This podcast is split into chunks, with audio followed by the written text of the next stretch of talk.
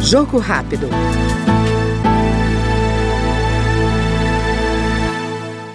O deputado Léo Prates, do PDT da Bahia, apresentou o projeto para endurecer a pena de condenados por crimes sexuais contra mulheres na internet.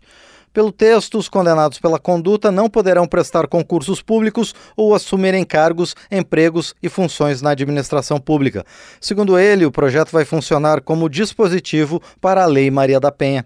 A gente vê na evolução da sociedade e das formas de violência, ressaltando que nós somos contra qualquer tipo de violência, uma violência que vem ganhando corpo no nosso país contra, infelizmente, as mulheres brasileiras que tem sido chamado pela imprensa de porn revenge, a, rev a, a revanche pornô. Infelizmente, ex-companheiros de diversas mulheres têm divulgado as fotos íntimas que conseguiram na época dos seus relacionamentos.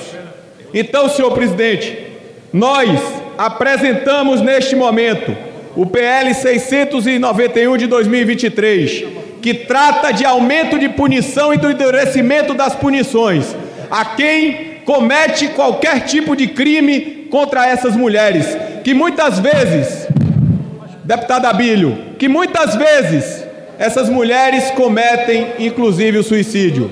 Então, por esses efeitos que são danosos e são perenes a estas mulheres, nós estamos aqui na sua defesa. A estas mulheres, senhor presidente, deste nosso Brasil invisível. Eu vejo e eu lutarei por vocês. Ouvimos agora no Jogo Rápido o deputado Léo Prates, do PDT Baiano.